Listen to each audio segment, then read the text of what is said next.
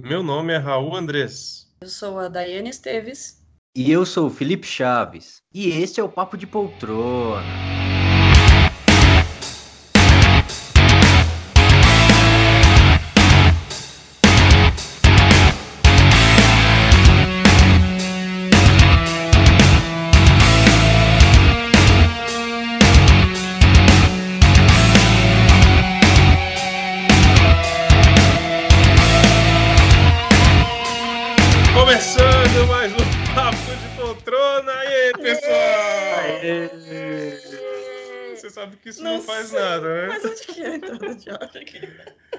Começando o nosso 15 episódio com os mesmos coleguinhas de sempre. Meu nome é Raul Andrés, o host dessa bagaça.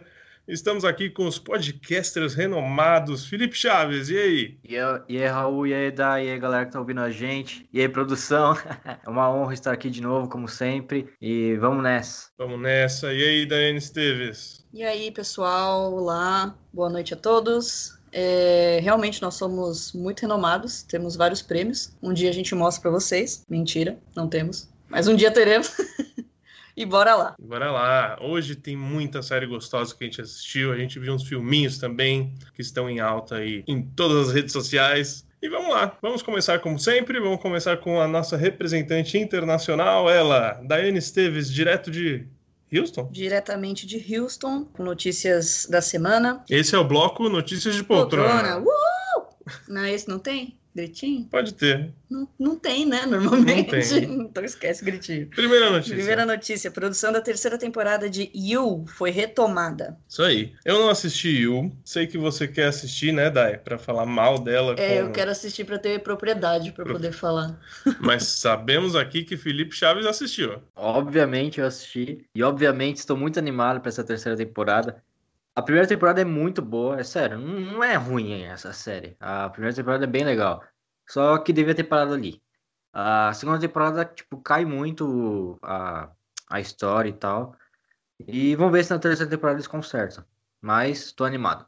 Eu não, eu não acho que é, que é ruim no sentido técnico da coisa, né? Eu digo hum, é, as questões mais moralistas da série. Esse é, esse é o meu problema, talvez, com essa série. Que eu já sei de algumas coisas, né? Conheço pessoas que assistiram. E normalmente as pessoas gostam muito. Mas é, tem aquela coisa do tipo, é, ai, a gente ainda, a gente, se, a gente passa a gostar do vilão, né? E eu acho que nesse caso é meio errôneo passar essa ideia. Mas enfim, eu ainda vou assistir para poder dar minha opinião concreta e pode falar. Então, você falou nisso, o próprio ator, na época, acho que é o ano passado, há dois anos atrás, tinha muita fã indo atrás dele, falando que queria um. Eu esqueci o nome do, do personagem. stalker. Isso, que queria um stalker na vida dela e tal, que queria um cara igual ele na vida delas. Aí ele falou, cala a boca, vocês estão louca. Ele é um, um psicopata e tal. Vão se amar, vão fazer outra coisa, não sei o quê. Aí, realmente, eu, eu entendo esse lado. É, então, mas é justamente por isso, né? É aí que a gente descobre, descobre quantas pessoas são loucas, né? Mas enfim, lançado o trailer definitivo da quarta temporada de The Crown, com Gillian Anderson como Margaret Thatcher. É, essa semana foi lançado o trailer definitivo da quarta temporada. Eu tô repetindo a notícia Pois que você é. acabou de dar. Não tô entendendo, mas tudo bem. É que você gosta, Eu né? gosto muito. Você eu- gosta tanto que você quer falar de novo. Exatamente. É a melhor série do Netflix, The Crown tá aí, indo pra sua quarta temporada.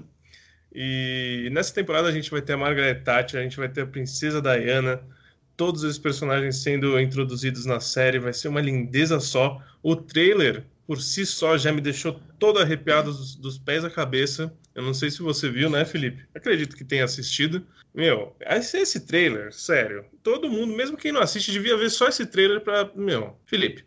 Cara, a única coisa que eu posso dizer é que eu tô animado pra caramba. Novidade. Não, é lindo, é lindo. Pra você que não assiste The Crown, assista, tá indo pra sua quarta temporada, já é a segunda rainha que a gente tem. Hoje quem interpreta a rainha é Olivia Colman, atriz oscarizada, só que ainda não tem um M pela personagem, M que a Claire Foy tem da primeira temporada de The Crown. Mas é isso aí, elenco é fenomenal, Netflix não errou a mão dessa vez, né, Filipão? É, então, eu tô pensando, seria muito louco se a própria rainha aparecesse no final da série, né, cara? Tipo, dela assistir no mesma série lá, ou então fazer. falar com a, com a rainha. Seria, seria da hora. Nossa, ia ser legal mesmo, né? Apesar eu que eu vi que umas notícias aí que a rainha não gostou de algumas coisas que da série, que retrataram o Philip como muito machista lá no começo da série, ele- ela não gostou, falou que não era bem assim. Mas, Eu meu, acho, eu acho que eu já tinha perguntado essas coisas pra você, né, uma vez, quando você tava assistindo a última temporada, hum, de como que como que é feito essas, tipo, por exemplo, o roteiro dessa série. Porque, ok, são, são é a família real, real que eu digo de ser verdadeiro, é, são casos reais. é, tudo que acontece ali é exatamente igual? A gente sabe que não é exatamente igual, mas assim, como que, como que tem essas informações? Ah, mas ele tem. O Peter Morgan, se eu não me engano, é o nome dele, que é o criador da série. Ele é um baita estudioso da família real desde 1900. Mas assim, de saber assim. até coisas tão Ele pessoais, assim. Tem, tem, a gente tem Como informações. que- e também não isso- tem. A gente tem muita informação. Porque, sabe, você entende o que eu quero dizer? Entendo. E sim, é, meio, baseada. Claro é meio é louco você pensar como uma pessoa pode saber de tanta coisa assim. Tudo bem que eles são a família mais conhecida do mundo, mas eu digo na questão pessoal mesmo, sabe? Ah, mas se sabe muita coisa, assim. E outras coisas se deduz. Por isso que, por exemplo, colocaram um, um príncipe Felipe lá no começo, sendo infiel, entre aspas, né? Porque ele não foi infiel, acabou não sendo, enfim. E aí a princesa e a, a família real não gostou disso, né? Uhum, Então, meio que foi deduzido isso. Mas é isso, né? é isso aí. Próxima notícia. Apple Plus anuncia renovação de Ted Lasso para a terceira temporada. Isso aí, agora sim, a série Agora preferida sim. de Felipe Chaves, direto da Apple Plus. Ted Lasso, o que você achou dessa renovação, Filipão? Ah, cara, eu tava esperando muito, porque eu nunca ouvi falar nessa série, mas tava esperando muito, sério. Tava tão ansioso que eu não tenho palavras pra descrever. Ted Lasso é uma série da Apple Plus, está indo já para sua terceira temporada. É uma comédia estrelada por Jason Sudeikis. Jason Sudeikis, aquele. Conhece? Sim. Famosíssimo. E muita gente gosta dessa série, viu? Até, ó, procura. Era isso que eu procura. ia falar, ó. O Bolha mandou O que, que nossa produção mandou aí? é que hoje o Felipe tá do jeito que a gente gosta. Ah, ele tá animado, Hoje- né? Nossa, hoje até porque ele nunca não conhece, ele tá animado. Isso aí, ó. A gente não tem mais muita coisa pra falar sobre Ted Lasso, mas tá lá. Apple Plus, comedinha. Se você gosta do Jason Sudeikis, Jason Sudeikis é aquele cara que fez muitas Horrible Bosses. comédias, que Adoro fez ele. É. Quero Matar Meu Chefe e mais muita coisa aí. Próxima notícia. Isso aí. Caverna do Dragão vai virar série de TV e poderá ir ao ar na Netflix. Ah, olha só. Essa pra mim é uma grande notícia. Quem nunca viu Caverna do Dragão e espera um final pra aquela história, não é mesmo? Espero que agora a Netflix dê um final pra aquilo. Mas será? Aí não, Será? a Netflix cancela sem final. Mano, ia ser um motim, assim. É, mas você viu aquele filminho que tá rolando na internet, que o pessoal fez, os fãs fizeram e tal? Você assistiu? Uh-uh. Eu cheguei a comentar com você, né? Comentou, mas eu, eu, acho não que assisti. eu. É, porque né, foi besta, porque eu te mandei.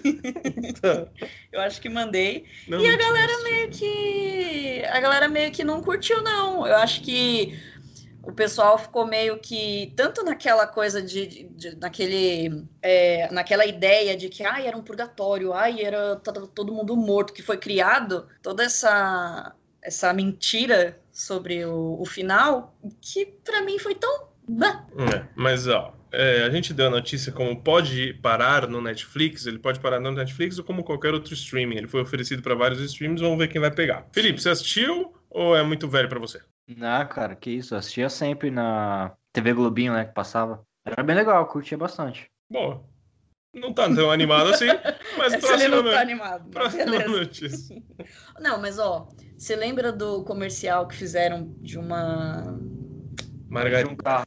Não, é, foi para um Ah, carro. foi de um carro, é Eu verdade. vi, eu vi o, eu vi o making off de- desse comercial, é bem da hora. É, porque Nossa. foi o, o Omelete meio que produziu também, tipo, ajudou a, a fazer.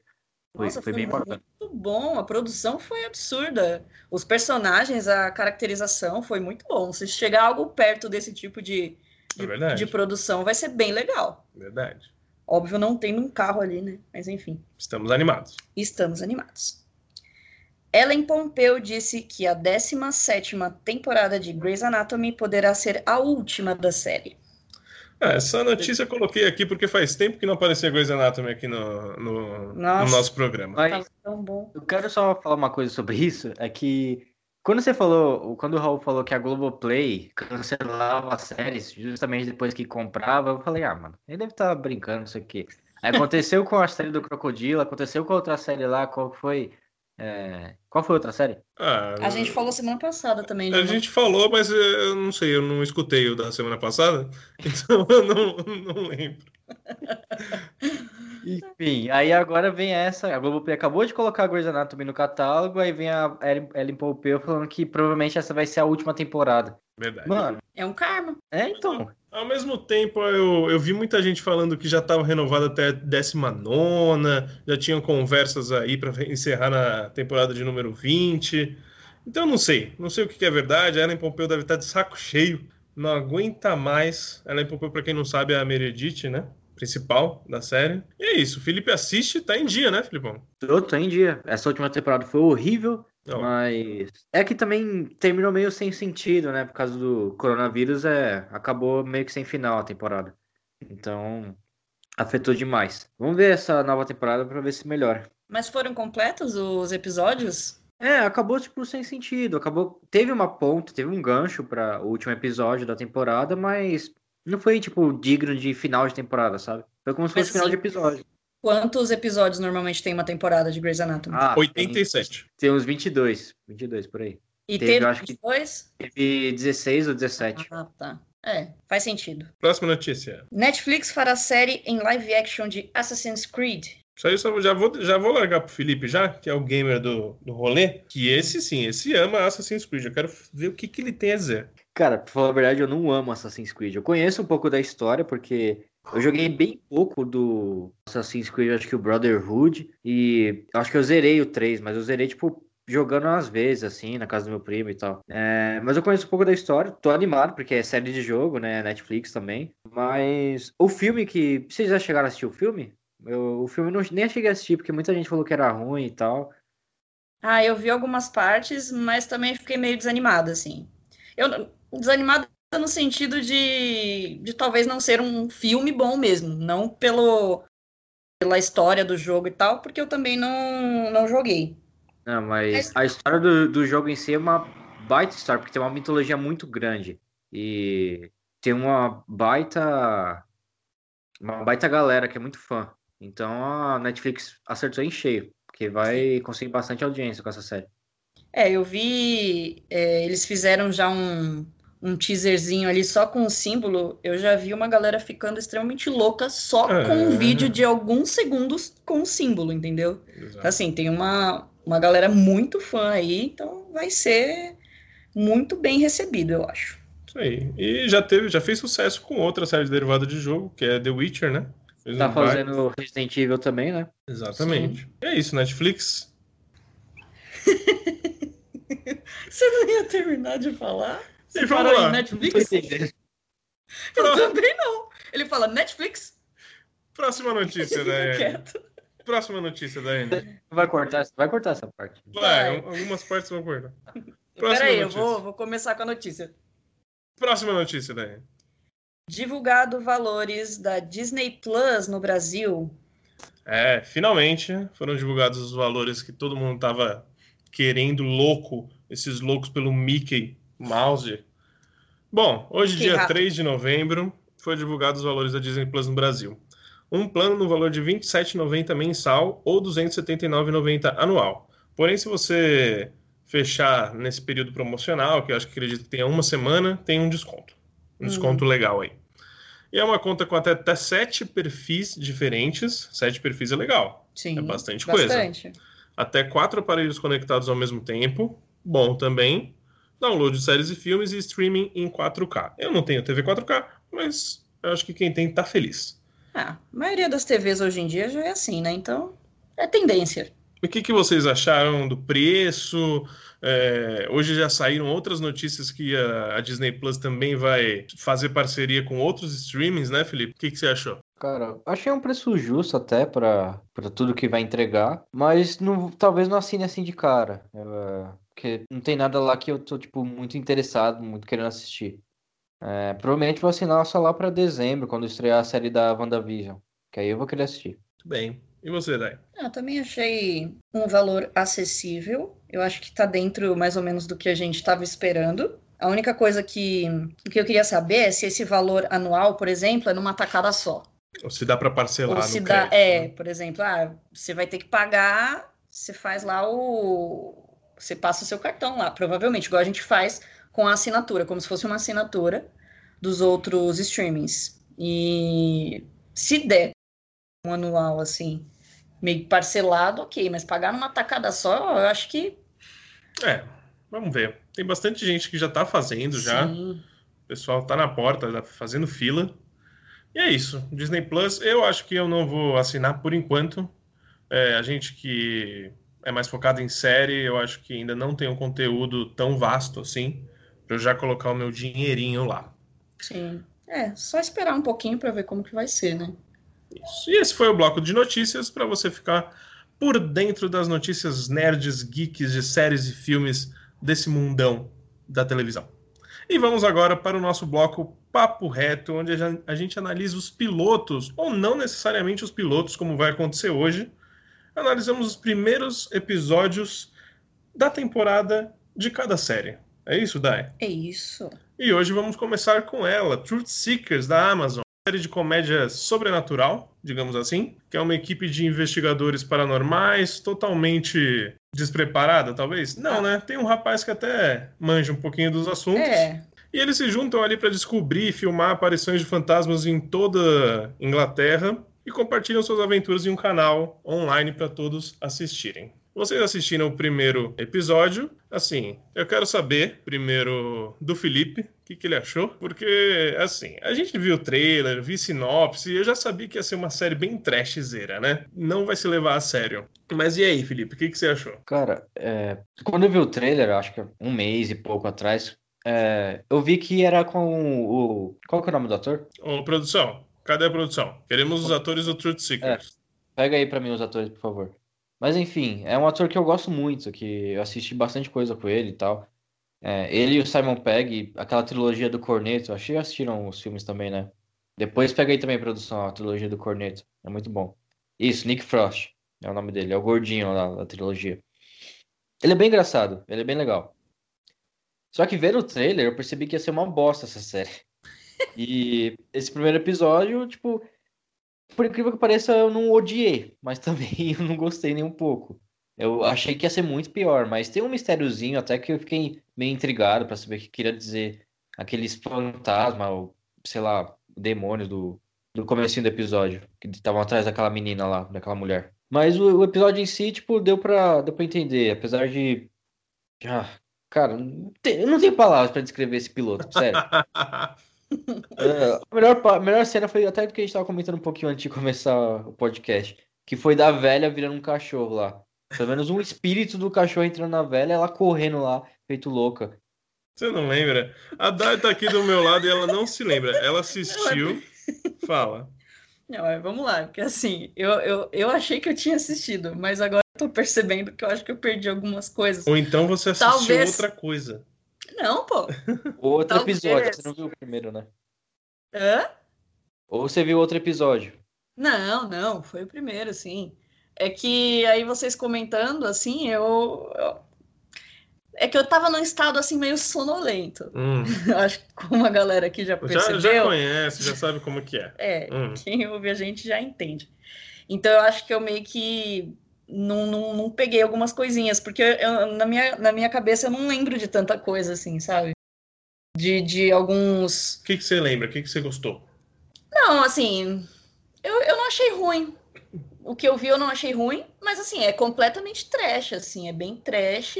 Eu acho que é algo de zoeira mesmo, e é pra ser assim. Questão de ser ruim ou não, acho que vai de, do gosto de cada um. Eu gosto de coisas trashes, eu gosto de coisas insanas e, e assim, enfim, doidas. Eu acho que, assim, é assistível. O pessoal que gosta de uma coisinha assim mais trash vai, vai gostar e já era. Mas assim, eu acho que eu não vou continuar, entendeu? Sim. É, a cena que o Felipe falou é a cena que eu mais gostei da série. Realmente, eles estão lá numa cena super é, de suspense, e aí eles encontram o corpo de um cachorro. Não sei se você lembra disso, o esqueleto de um cachorro. Só que a memória e a alma do cachorro estavam lá. Só que a Mas velha. aonde foi isso? Foi dentro da na casa? casa da velha, num, num quartinho que ninguém conhecia ali, nem a própria velha. Só que aí a velha fez contato visual com o cachorro. e aí. ah, Lembrei! Eu lembrei, foi na hora que eles saíram, né, da casa. Isso. E aí o espírito lá chamou o nome do cachorro e aí ela deitou de quatro assim, ó. Isso. Lembrei, galera, tá vendo? Eu assisti, eu falei que assisti. Pois é. Foi a melhor Sim, é, cena da série. Eu, eu acho que eu vou ficar por aqui também. Não, não achei horrível, Eu não. Só que assim, a gente tem muita coisa pra assistir, né, gente? Eu acho que eu vou passar essa, e vocês? Ah, assim, talvez se eu não tiver nada pra fazer, assim, eu coloque, sabe? É, você tem bastante coisa pra ver. Sim, tenho. Mas às vezes a gente tá fazendo outra coisa, sabe? E aí não quer prestar atenção. Entendi. E aí bota lá, talvez. Não sei, não sei. Mas eu não achei ruim, não, gente. Eu não achei, tipo, nossa, é, não tem nem como assistir isso. Não achei. Mas sim, é como eu falei, eu acho que é uma questão literalmente de gosto, no, no caso dessa série. E você, Felipe? Pode ter certeza que eu não vou continuar. Tem muita coisa melhor pra assistir, cara. E muito pouco tempo pra isso. É, só completando aqui que eu falei da trilogia do Corneta, a produção mandou pra gente. é, os filmes é Todo Mundo Quase Morto, Chumbo Grosso e Heróis de Ressaca. Que é. Não é bem uma, sequ- uma sequência do outro, mas é com o Simon Pegg e o Nick Frost. Vocês chegaram a assistir os três filmes? Todo mundo quase morto é qual? É aquele Shaun of the Dead? Sim. Eu acho que eu já vi alguma coisa, se for esse. Os outros eu não me lembro de ter assistido. Tenta assistir, é, é bem legal. Então é isso. Esse foi Truth Seeker. Se você tem coragem e tem tempo pra assistir, tá lá na Amazon Prime Video. Assistam, fiquem à vontade. E assistimos também o primeiro episódio da segunda temporada de The Mandalorian, que voltou. Animação, gente. Uhul! The Mandalorian voltou. Aê! Aê, Felipe tá animado. Eu quero o Felipe animado. The Mandalorian começou a sua segunda temporada nessa semana, lá na Disney Plus. Lembrando que a Disney Plus está chegando aqui no Brasil, só que a gente consegue, tem acesso a esses episódios. Assistimos The Mandalorian e eu quero saber primeiro do Felipe, porque assim, Felipe que nos apresentou a série, na verdade. Ah, assistam The Mandalorian, vocês vão gostar. E eu e a Dai não somos, digamos, não somos muito fãs de do mundo do Star Wars, né? Aí a gente demorou um pouquinho para dar a chance. E mês passado, se eu não me engano, a gente conseguiu maratonar. Foi uma maratona gostosa, eu gostei de assistir, achei uma aventura bem legal. Na verdade, a gente já tinha assistido o, piloto bem antes Uhum.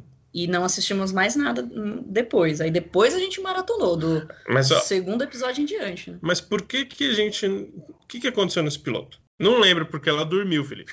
Entendeu? mas é isso. Aí... Eu tive que assistir o episódio duas vezes também, porque eu realmente dormi. Mas assisti. Mas Isso é o assistiu. importante. Eu não deixo pra trás, entendeu? Não, Só que assim, realmente, assim, agora falando do, da, da primeira temporada, um pouquinho antes, eu achei o primeiro episódio bem chato. Hum. E eu acho que talvez por isso que, sabe, eu tenha ficado meio ai, boring, sabe? Eu acho que era porque a gente ainda não estava acostumado tava com aquilo que Sim, estava sim, acontecendo. mas é entendeu? óbvio. E até porque a gente também não é acostumado a assistir. Meu, é óbvio, eu assisti é, Star Wars. Óbvio que eu gostei muito. Eu gosto, eu acho legal. Mas eu não sou, sabe, aquela fã, por exemplo, eu não assisti nenhum dos filmes da, da saga nova, entendeu? Nem dos, dos spin-offs. É spin-off que fala em filme também? É, pode É, ser. né? Uhum. Então, eu não assisti nenhuma das. é, Rogue One, eu não assisti. Enfim. É, então a gente não é assim, sabe? Aquele assíduo de, de ver no cinema e tal. Eu sou de boa, entendeu? Acho legal, acho bonito assistir e acabou. Então, eu acho que pra gente voltar a se situar nesse tipo de universo é, foi um pouquinho mais difícil. Mas a partir do segundo desenrolou, né? Ah, não. Foi o que eu falei. A gente fez uma maratona gostosa, gostei bastante de Sim. ter assistido. É, é uma aventura, uma aventura muito legal. Gostei bastante. muito a pena. Valeu muito a pena. O Baby Yoda vale a série, É, com sim, certeza vale. com certeza. E eu só tenho uma reclamação para fazer do Baby Yoda, Também que é a voz do Baby Yoda. Eles fazem uma voz de um ser humano, de um bebê humano mesmo, entendeu? E eu não sei, aquilo ele é uma não outra pega. raça, ele é uma outra é, raça. Não cola, entendeu? Eu queria que fosse um som estranho. É, eu queria muito que fosse o som tipo de um Minion, por exemplo. Ah, mas aí o Minion já são os ah, outros. Ah, o Minion lá. já são os outros. Ó, Felipe, Eles são eu, iguaizinhos, Minions. Eu não sei nome de nada das raças de lá. É, eu até queria falar, porque tem aqueles outros que usam um capuz, né? E estão dentro daquele, daquele navio louco que anda pelo deserto, e eles falam assim. Meu, aí essa seria a voz perfeita para mim pro Darth, pro Darth Vader. Não, não pro Darth Vader não. pro, Baby Yoda. Enfim, mas essa é a única reclamação que eu tenho. O Baby Yoda vale a série pra caramba. Meu, toda vez que aparece é um nhon, ai meu Deus do céu, ai, fura, e isso vale todo episódio. E aí, Felipe? Mas voltando, fala pra gente aí o que, que você acha da série como um todo e o que, que você achou dessa volta aí pra segunda temporada. Então, é, eu sou. Não sou aquele fã hardcore que conhece todos os nomes dos personagens, todos os mundos e tal. Eu gosto de Star Wars, eu gosto da, de toda a saga e tal, gosto de, dos personagens, entendo as referências e várias coisas. Mas não sou um fã hardcore. Como tem muito fã aí, porque o. Cara, o, os fãs de Star Wars são milhões. É muita gente mesmo. É, talvez o público mais fiel que tem, mais hardcore que tem é Star Wars. É, mas sobre a série em si, desde o primeiro episódio eu curti muito, porque, tá, porque eu sou um pouco fã, né? É, a primeira temporada em si eu curti bastante, bastante mesmo. E aí, logo nesse primeiro episódio da segunda temporada, já volta com tudo, porque, cara, só esse primeiro episódio já foi muito melhor do que a maior parte dos, dos três filmes dessa nova saga, dessa nova trilogia. É, porque é Star Wars puro aquilo lá. É uma aventura muito boa. E fora os efeitos especiais, né, cara? Aquela serpente, meu Deus, o... tanto a serpente quanto eles estão andando naquela moto lá no deserto. É... Tem mais o. Ah, aquelas vacas lá, o touro, sei lá. Nossa, verdade. Lá. Parece é um... muito bom, é muito bom. É efeito de especial de filme. É... Eu vi uma notícia, é que eu não lembro a série, não sei, não sei se é uma série ou um filme, que iam usar os mesmos efeitos do, do Mandalorian, para ver que acho que era um filme que iam, que iam usar. Enfim, tá muito bom. E gostei demais. Tenho certeza que essa temporada vai manter o nível que da segunda temporada, se não for da primeira temporada, se não for melhor até. E nessa, nesse primeiro episódio teve bastante referência a, a Star Wars.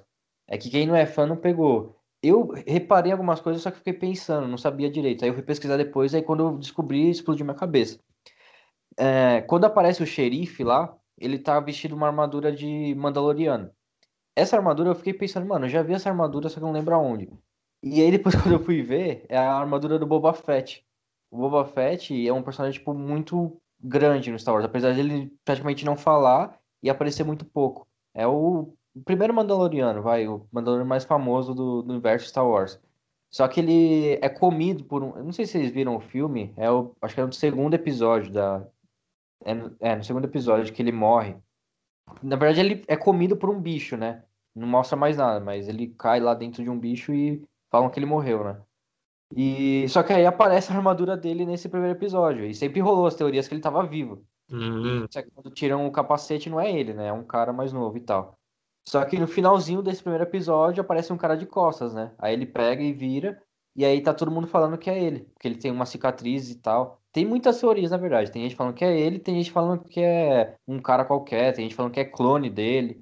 Enfim, essa segunda temporada promete muito, porque é, vão falar que vão fazer muito mais ligação com o universo inteiro de Star Wars.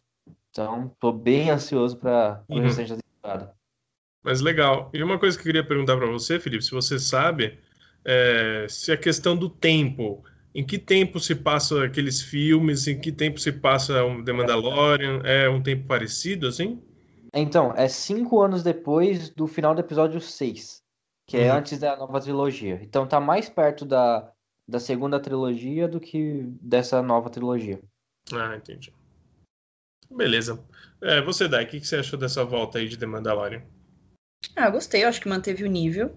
É, era o que a gente meio que esperava mesmo. Eu só achei que não teve. É, eu gosto muito quando tem a participação ativa do Baby Yoda, uhum, entendeu? Sim. Porque é fofo e é legal. É. Mas é, eu achei que faltou um pouco disso. Mas assim, tudo bem, né? Porque vai sendo meio que aos poucos, é uma, é uma construção, né? para mim foi ok, eu gostei bastante. E espero muito também da, do restante da temporada. Acho que vai.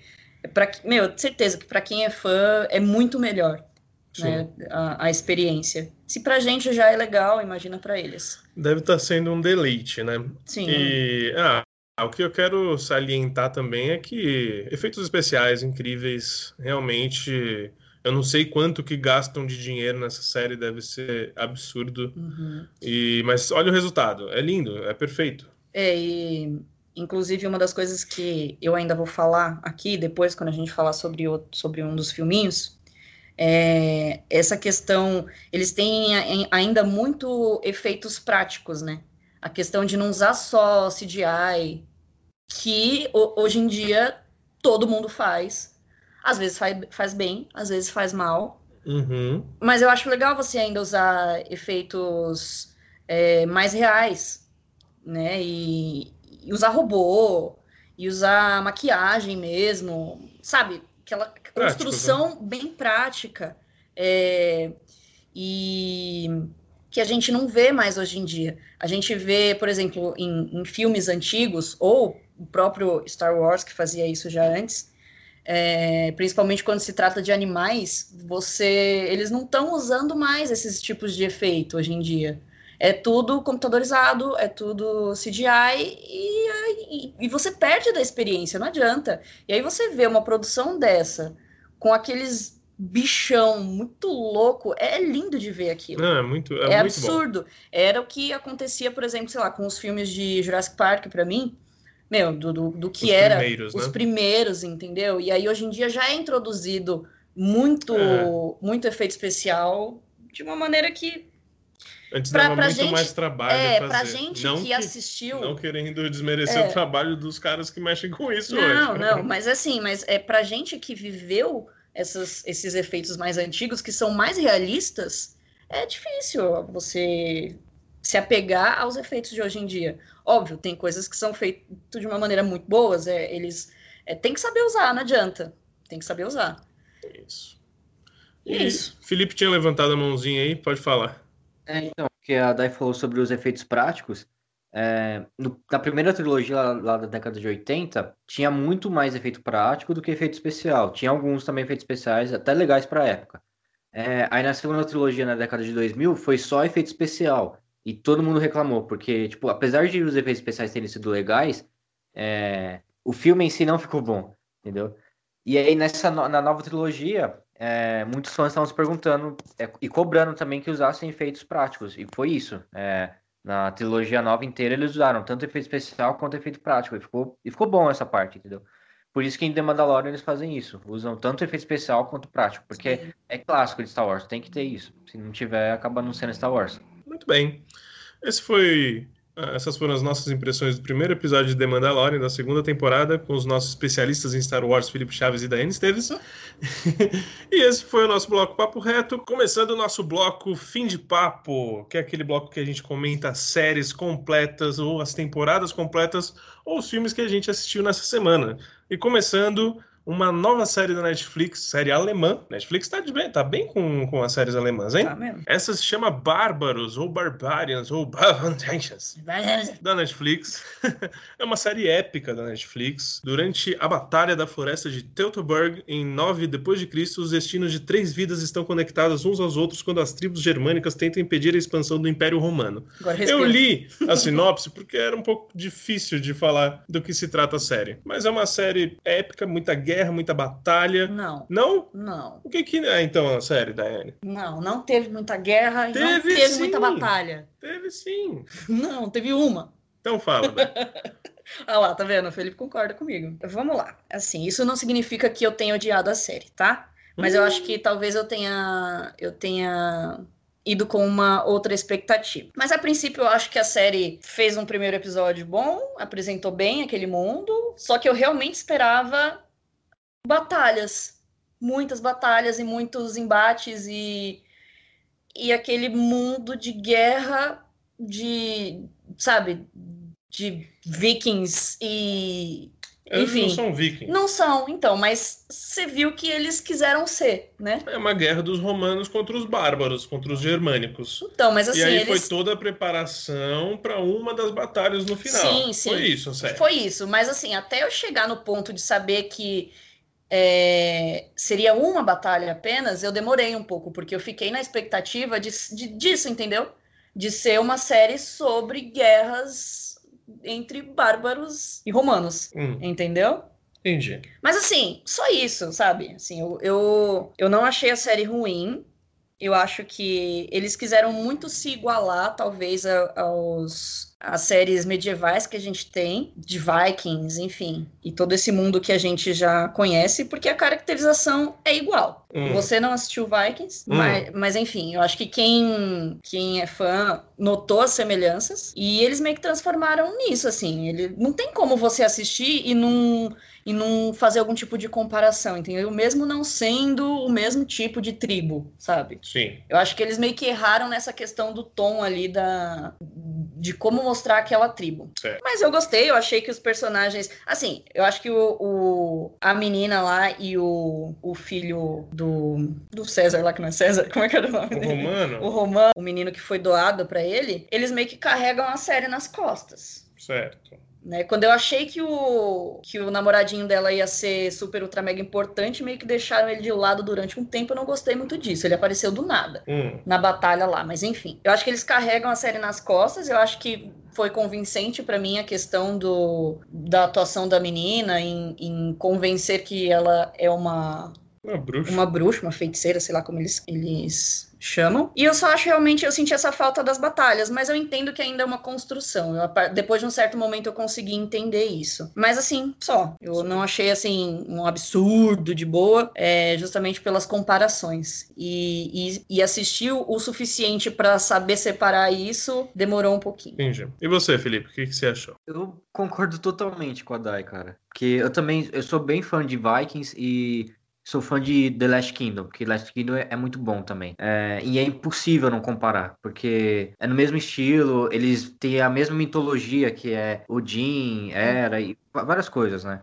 É, e eu não achei, eu fui com uma baixa expectativa, sendo bem sincero.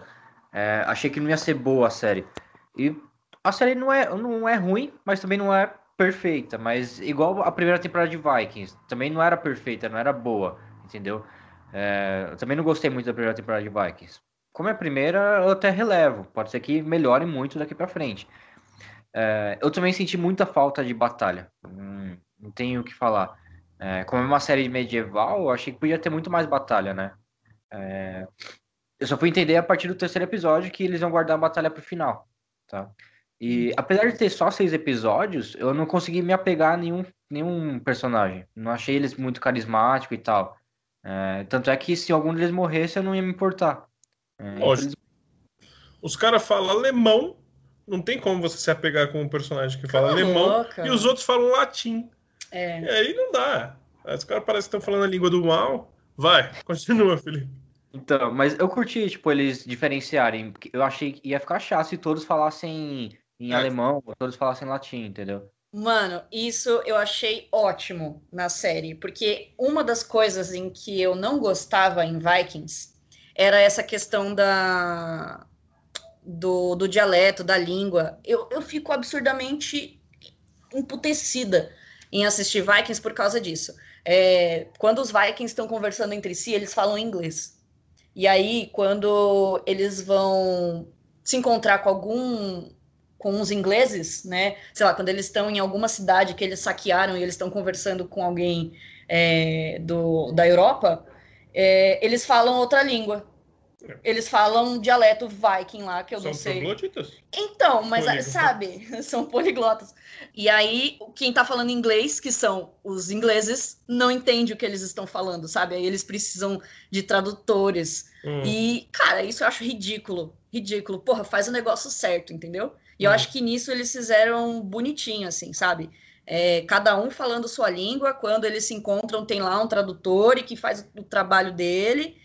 E precisa ser assim, porque isso aqui também faz você tomar aquilo como uma veracidade, entendeu? Faz você se apegar à série. Uhum. E isso eu achei uma coisa muito legal e, e mano, os caras falavam latim, sabe? Então, uhum. já é, já é um, uma língua esquecida, porém muito importante, e eles conseguiram trazer isso de uma maneira bem legal. Eu achei que foi isso foi um ponto super positivo para a série. Então, é, você falou de Vikings, da língua deles, eu até entendo. No né? começo eu também achava estranho. Só que pelo eu imagino que no universo deles, enquanto eles estão conversando, eles estão falando lá no dialeto deles. Só que aí pra gente mostra eles falando inglês. Sim. Até porque fica mais fácil pra, pra gente entender e tal. É... Mas Sim, eu entendo isso também, mas é não entendendo esse, esse contexto, eu achava ruim, eu achava sem graça. Demorou muito para eu, pra eu conseguir, é, não entender, mas conseguir aceitar esse tipo de, de conversa, sabe? Esse tipo de, de narração, assim, do, do, dos caras. É. Foi difícil. Eu acho que a partir da segunda temporada, assim, que eu, que eu fui parar para aceitar. e mesmo assim com ressalvas. Isso aí. Eu Mas, também. Só fechando sobre o último episódio, gostei bastante da batalha, a estratégia lá e tal.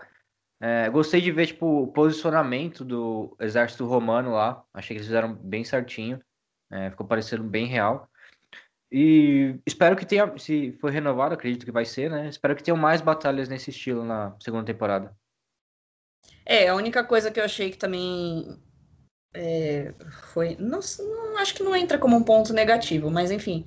É, eu acho que eles não ganhariam essa batalha, né? Tudo bem que foi uma estratégia, mas, mano, quantas mil pessoas tinha do exército romano, sabe? Eu entendo, eu entendo, mas assim, sabe, ficou uma coisa fictícia demais, assim. Talvez. Mas tudo bem. Eu gostei também muito da, da batalha, eu gostei, mano, as cenas de de morte, as cenas de violência também no final foram bem legais. E é isso. É isso aí. E você? Eu, eu comecei assistindo a série. Assim, a gente colocou essa série na pauta porque não tinha tanta coisa na, na hora que a gente colocou Bárbaros na pauta, né? Então eu falei, ah, vamos assistir Bárbaros. E aí na minha cabeça a gente ia assistir o primeiro episódio e pronto, sabe? Vamos assistir logo o primeiro episódio só, e aí a gente fala no podcast, ponto final, passa para a próxima página. Aí a gente foi assistir o primeiro episódio. Não, não gostei tanto assim do primeiro episódio, tanto é que eu falei com a Daya, a Daya falou, até deu play no, no próximo, eu falei, a gente vai assistir o próximo, né? Só que aí o Felipe também já tinha falado que tinha assistido. Eu falei, puta, então beleza, então vamos assistir. Aí a gente foi assistindo. Eu não me incomodei com o que vocês se incomodaram. Felipe, fala. Só uma coisa, eu também não gostei do primeiro episódio. Eu não ia assistir o resto. Só que eu vi que era só seis episódios. Eu, ah, tô aqui sem fazer nada, né? Vou assistir logo isso daqui. Mas eu também não gostei do primeiro episódio. É. Não, não é que eu não gostei. Na verdade, eu achei meio. Não faz nem cheira. Uhum. Né? Aí, beleza. Aí a gente foi pro segundo episódio. E como eu tava falando aqui para vocês, eu não me incomodei com a falta de batalhas. Eu achei que foi uma construção interessante ali, onde Roma mostrava o seu poder para os bárbaros e a gente via as histórias dos bárbaros. Eu não gostei muito do personagem do namoradinho da menina, o loiro, eu esqueço o nome dele, o Flock. Não é Flocking, mas. Que? É, é algo assim, Flogwing, alguma coisa assim. Folkwing. Folkwing. A menina que eu chamo de laguerta também, não é a laguerta, né? Mas enfim, eu não me incomodei com os com a falta de batalha. Eu até achei legal e aí eu fui indo, segundo, terceiro, quarto, quinto episódio, falei, pô, legal, tava gostando da série.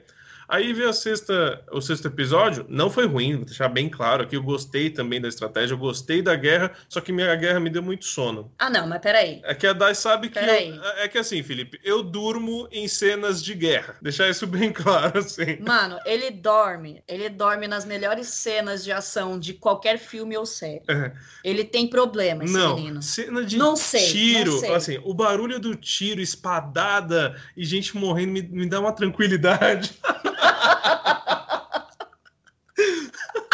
Cara do Felipe. Não, não. Mas eu não sei porquê. E acabou me dando muito sono. E eu fiquei lutando para não para não dormir ali. Aí eu me ajeitei no, no sofá, beleza, conseguimos terminar. Gostei. Muita gente tá falando, tá mal mal dessa série, estão metendo pau ah. na série. Só que aí eu queria ouvir um pouco do argumento das pessoas que estão metendo pau. Ai, porque estão querendo é, que seja um novo gladiador, até compararam com, com gladiador. Eu falei, não tem nada a ver uma coisa com a outra. E sim, tem uma semelhança. Óbvio, são os romanos ali, e, é um, e são batalhas. E política também. Mas enfim, eu achei legal, sim. Eu me entreti. Uhum. O problema que vocês viram em falta de guerra e batalha, para mim não teve, então eu achei legal. Vou logo adiantando minha nota aqui para a primeira temporada, eu vou dar 3,5. E vocês? Filipão. Cara, eu dou três. É, como falei, tipo, não é uma série ruim, mas também não é uma série muito boa. Mas se tivesse uma temporada, provavelmente vou assistir pra ver se melhorou e tal. Ah, também. Minha nota é 3. Ah, eu vou ficar na meiuca então e vou dar 3.3. Mas aí você tá mais pro 3,5 que pro 3. Então vai ser 3.25. Então, aí sim você tá meio. Não, eu. Meu, fechou com um possível gancho para uma segunda temporada. Se tiver, eu vou querer ver, sim. Porque eu acho que eu também. Foi aquilo que eu falei, já me situei. Não, não, só queria. Desculpa interromper.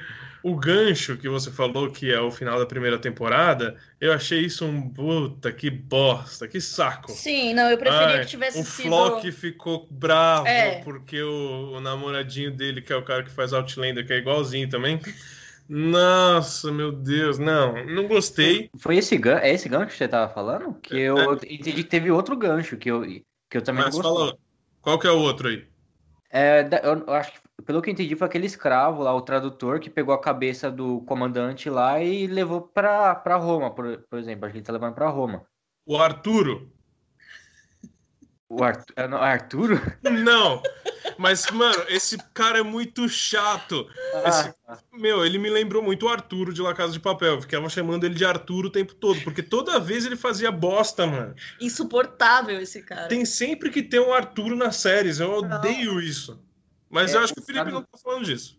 calma, o tradutor, calma, o que fazia É, não, mas é o você tá tradutor? pensando Eu tô errado. falando- eu tô falando tradutor que- do- César, que não é César. Isso, o tradutor lá do, do, pa- do padrasto lá do, do, do cara, É. de Roma. Que no Mas- final da batalha, no meio da batalha, ele pega e fala: Você tá livre, pode ir pra onde quiser. Mas quem fez isso não foi o Arturo? Que pegou a cabeça do cara É. e. Não, o Arturo, o Arturo, né? Ele corta a cabeça do cara e fala: Ganhamos, não sei o quê, e Isso. finca na espada. Entendeu? Aí, beleza, ele vai embora, vai lá festejar. Só que aí aparece alguém de, é, de um cavalo com a. Ah, o final, sim. Nossa, Então. mas eu jurava que era ele. Não, Não era. não? Não é, um cara magrinho, que tava com roupa de, de Roma também e tal. Pra mim é ele. É, deve ser. E aí ele tava levando a cabeça, eu acredito que ele tá indo lá pra Roma e tal. Só que Sim. eu pensei que ia ser. é Porque eu vi um pessoal falando antes dessa série e tal, e falaram que acaba com um baita gancho e tal. Eu tava só esperando esse gancho. E pra mim só teve isso. Eu falei, mano, isso não foi um gancho. Pra mim Então, foi- pra mim, o gancho foi a questão do. Da vingança. do, do Falken com o, o cara lá que pegou a mulher, a mina dele. Eu acho que é isso. Mas assim, eu odiei. É, Eu realmente achei nada a ver. tanta o cara, eles achavam. É, entendeu? Os caras achavam que ele tava morto e. E aí o, o, o cara só não falou que ele não estava morto porque não, não deu tempo, entendeu? Então, eu acho que foi assim, boring essa parte, realmente. Mas o que eu digo de, de ter um gancho é não é necessariamente por ser esse gancho, mas que pode ser que tenha uma segunda temporada, entendeu? E eu vou querer assistir se, se tiver. E espero que tenha um pouquinho mais de batalhas. Mas assim, tudo bem se não tivesse, se for construído de uma maneira legal. É isso aí, esse foi Bárbaros da Netflix. Assistam lá. Recomendamos, né? Acho que sim. Sim, eu recomendo. E assistimos também Utopia, a nova série da Amazon Prime Video, que chegou agora na plataforma, ainda é. Isso, finalmente, tá a tão aguardada. Utopia, ela trata de um grupo de jovens adultos que se conheceram online, justamente por causa de uma HQ mística e, e cult, conhecida apenas no mundo alternativo. E eles participam de uma convenção, como se fosse uma Comic Con, né, pra, pra gente entender melhor. E para eles conhecerem, para eles visualmente terem acesso a essa HQ. E por causa disso, eles são cruelmente perseguidos por uma organização estatal e obscura. Isso aí. É, lembrando que Utopia, ela é, é uma série proveniente de uma série do Reino Unido, de mesmo nome. Só que eu não conhecia, eu não assistia. Na verdade, eu peguei para assistir essa primeiro e se eu me interessasse, eu iria pegar a do Reino Unido para assistir. Dizem que é muito legal, ela é bem cultuada por muita gente. E por isso, talvez muita gente assistiu Utopia a Estados Unidos e não gostou. Mas vamos lá, é, as minhas primeiras impressões, as primeiras impressões não, né? Que a gente matou É, a a gente série, a gente conseguiu assistir tudo. Como a Dai falou, são jovens que estão atrás de, de uma revista em quadrinhos, só que eles estão, eles estudam sim o, o motivo daquilo lá, só que só para eles, talvez, né? O Wilson não. O Wilson não, que- Nem mas é, é, o Wilson meio que a gente vai descobrindo aos poucos como é que ele trata a revista. A princípio são só fãs, né? A gente acha que fãs. são fanáticos, muito loucos pela, pela HQ. Isso. Ah, lembrando que Utopia é a nova revista. Existia a revista Dystopia, né? Sim. E aí, o que que traz essa revista, na verdade, Dystopia? Ele traz problemas que o mundo poderia vir a enfrentar, como vírus, como guerras, como muita coisa que a gente, o mundo sofreu, na verdade. Reais, né? reais. E aí a gente acaba descobrindo que Dystopia preveu o que ia acontecer. E aí Utopia veio logo depois fazendo a mesma coisa. E aí, Felipe, você assistiu? Você sabia já do que se tratava a série? E o que, que você achou? Cara, assisti tudo. é, não fazia ideia do que se tratava a série, sendo bem sincero. Eu vi uns trailers e tal, mas tipo, eu vi bem picado os trailers, justamente pra não, não saber muita coisa. Mas tava um pouco ansioso para porque tinha o Dwight de, de The Office, né? Tipo, fazendo um papel depois de muitos anos. Não sei se ele fez alguma coisa antes disso. E ele tá fazendo um papel sério e tal. Tinha o John, John Cusack, né? Também fazendo o fazendo a série. E tinha mais uma galerinha também, tipo, a, a loirinha lá, ela já fez alguma outra coisa, só que eu não lembro o quê. E aí, tipo, logo no segundo episódio, no segundo? É no segundo que aparece, não, no primeiro aparece Jessica Hyde, né? Aí no segundo que ela, ela toma, ela dá logo um tiro na cabeça da loirinha, né? Quando isso aconteceu, eu tomei um susto. Eu falei, caraca, mano, essa série vai ser bem pesada mesmo. Não que as outras coisas que já tinham acontecido foram pesadas.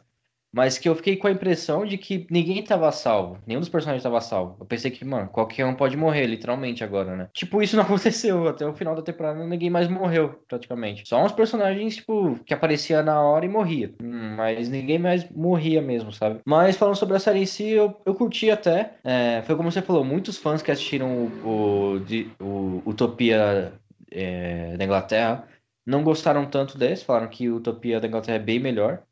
Fiquei até curioso pra ver, porque eu curti essa, não, não sei o que pode estar assim tão, tão ruim nessa daí pra muitos fãs não estarem gostando. Mas eu go- gostei até, cara. E eu só tava querendo muito saber, tipo, do final da série.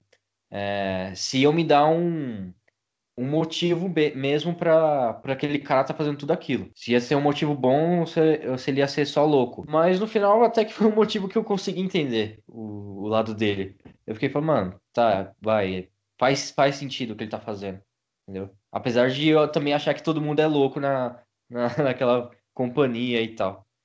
E outra coisa que eu só queria comentar é que essa série funcionaria muito melhor, eu- pelo menos eu acho, até pra mim, se fosse semanal. Porque a gente poderia bolar muito mais teorias. Tipo, eu assisti o primeiro episódio e fiquei bolando várias teorias na minha cabeça. Eu fiquei pensando que todo mundo ali era louco, que não existia nada que eles estavam vendo naquele quadrinho, que a Jessica Hyde era uma, uma menina louca que achava que ela era a Jessica Hyde, mas no final ela não ia ser a Jessica Hyde, ia ser só uma louca e tal. Mas depois eu fui percebendo que não, é, era tudo verdade mesmo e tal. É isso aí. É, Bom, como primeira impressão sobre a série, assim, primeiro episódio, eu gostei pra caramba. Eu achei que o primeiro episódio ele não mostrou exatamente como que seria o tom da série, porque no piloto a gente só é apresentado pro, pro grupo ali dos, dos fanáticos, nerds, né? dos nerds ali na, na Comic Con, que não é Comic Con, né? A gente tá falando, mas não é uma Comic Con, tá? E só sobre as possíveis teorias da, da revista. E isso meio que eu fiquei. Eu também não fazia ideia do que se tratava, né? A série. E quando eu assisti esse primeiro episódio, eu, eu fiquei um pouco perdida, assim. Eu não sabia em que direção que ia, sobre o que seria, se aquela revista, se realmente ia ter algum tipo de conteúdo sobrenatural ou místico na história. E acabou que não teve, mas aí no segundo episódio todas essas dúvidas já são sanadas e já mostra, né, todo no finalzinho do primeiro, né, que mostra a Jessica Hyde, então você você já sabe que aquilo é uma possível história verdadeira, vamos dizer assim. pelo menos né, com embasamento verdadeiro. De uma maneira geral, eu gostei bastante até. Eu acho que é um, um conteúdo com entretenimento bem legal. Gostei do tipo de violência também. Eu acho que é... eu gosto né, desse tipo de coisa, de assistir essas é, filmes ou séries desse tipo, é, mas eu concordo totalmente que deveria ser uma série semanal. Seria perfeito se fosse semanal, tanto pela, pela, pela carga dramática da série, quanto pela questão das teorias. Porque, meu, seria perfeito você criar teorias a cada episódio sobre isso, porque é sobre o que a revista se trata. É, é, um, é, um, é uma teoria em cada quadro de, de pintura da revista, entendeu? Em cada imagem da revista.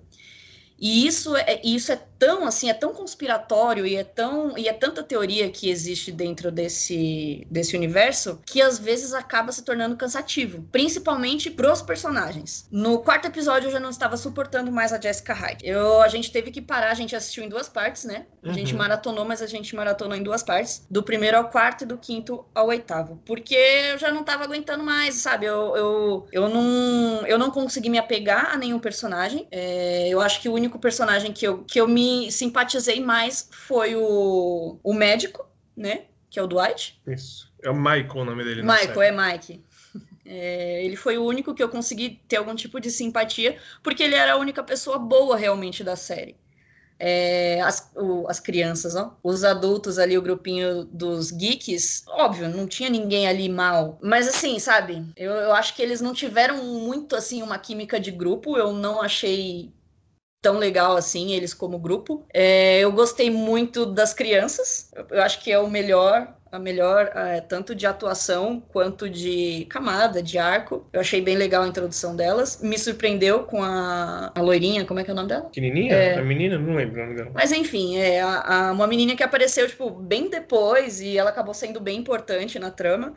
E o menino também, eu achei ele muito, é muito bom aquele menino. Ele não tem, ele não age como uma criança, né? E ele é uma criança na série. Uma pergunta que eu fiz para Dez foi se esse menino era o mesmo traficante de Euphoria. E a gente chegou a uma conclusão, conclusão que achamos que é. Mas eu não sei se é, porque de Euforia já faz um bom tempo, né? Ele não estaria desse tamanho. Será? Eu Eles acho são que muito não, parecidos. Mas são bem parecidos. Mas enfim. É, mas enfim. E, assim, eu, eu consigo entender que, que a, a trama, ela, ela mostra que o arco da Jessica Hyde é de uma menina que, que nunca viveu no mundo real. Ela não sabe viver no mundo real. Ela vive em modo de sobrevivência o tempo inteiro e ela não confia em ninguém. Em alguns momentos eu acho que isso funciona. Porém, a série criou outras coisas, mostrou outras coisas para tornar ela muito insensível. E eu acho que talvez eu não tenha gostado disso. É, a Sam, que foi a menina que morreu logo no segundo episódio, que foi realmente um choque, um né? choque que a gente literalmente não esperava, mas aí eu descobri que ela não existe na trama real, né, no, na série original. Nossa. Então, assim, foi colocado ali só para causar realmente um choque. A gente achava que ela seria um personagem importante, mas não, foi só para criar uma, uma, uma violência gratuita. Uhum. Para chocar. Então, então assim, esse, esse, foi o objetivo. E tudo bem, eu também entendo, mas assim, não, na, na história real, não fez sentido ela matar assim com tanta, eh, sabe, é, precocidade a menina. Mano, ela deu um tiro na cabeça da menina por nada. É que ela não queria outra líder. Ela não. Ok, ela falou isso logo em seguida. Uhum. Mas você entende que para mim não foi o suficiente? e e, e para mim não é suficiente muitas das atitudes dela. Como foi o, a morte da Artemis. Mano, foi muito violento a morte que, dela por ter sido a, a única mulher em que ela confiava no mundo. Ela mesma fala que ela é a única pessoa que ela confiava. Uhum. E assim, tudo bem, é aquilo que eu, falei, que eu falei, eu entendo o motivo dela ter matado, mas eu não entendo porque foi tão violento desse jeito, sabe? Eu acho que a série, ao mesmo tempo, ela quer ser tanto tanto que acaba perdendo um pouco de, de dramatização, porque ela só quer ser violenta, sabe? Para mim não fez sentido nenhum ela ter matado ela daquele jeito. E mesmo ela falando, ah, depois os caras lá da, da, O psicopata ia vir matar ela e matar de uma maneira pior. Mas enfim, para mim não foi suficiente, né? Então, assim, e até o final eu não achei ela uma personagem muito legal. Eu não gostei do final, exatamente do final, eu achei fraco. Eu esperava mais, assim. Mas de uma maneira geral, eu gostei bastante. Tem pontos que para mim foram bem negativos, mas eu acho que eu sei relevar. E com certeza eu vou querer ver uma segunda temporada, porque não teve um final, né? Deixou tudo em aberto. Uhum.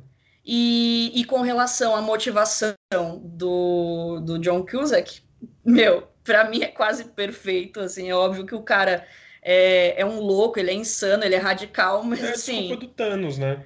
É. É desculpa do Thanos. Mas assim, Desculpa, gente, eu concordo e concordo muito. Eu acho, eu acho que isso deveria realmente acontecer de uma certa forma. Não assim, mas, sim, cara, sim, sim. ele tá certo. A motivação dele, eu acho que é plausível, entendeu?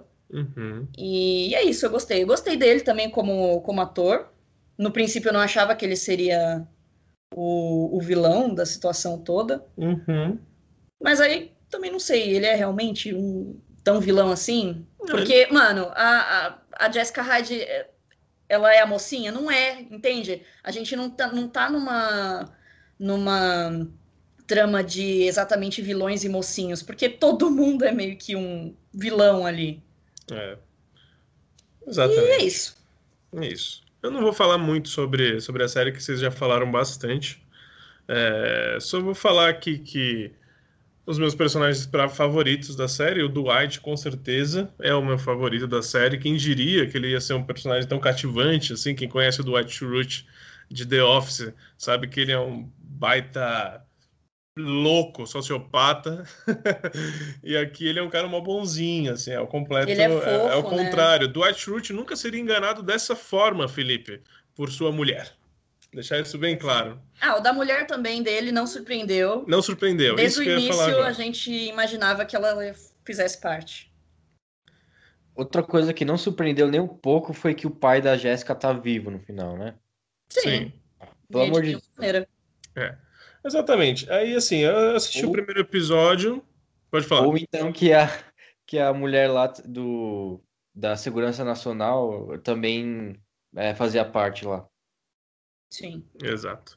Ou o único que me surpreendeu ali talvez foi o Wilson no final, o Wilson Wilson, que ele acabou sendo de alguma forma talvez convencido pelo personagem do John Cusack e foi pro lado dele, ou então ele já tinha algo ali. A gente não sabe bem o que aconteceu naquele final. Ah, mas eu acho que também pra mim não foi um espanto. Não, não foi. Da forma como eu- estavam mostrando os dois ali juntos no final, quando ele tava tentando fazer a gravação, eu meio que já imaginaria que isso fosse possível de acontecer. Mas enfim, é, gostei, gostei dos personagens infantis, das crianças, os dois. A adição da menininha loirinha no meio da série foi o que me deu um gás maior Uhum. pra terminar, pra assistir a série.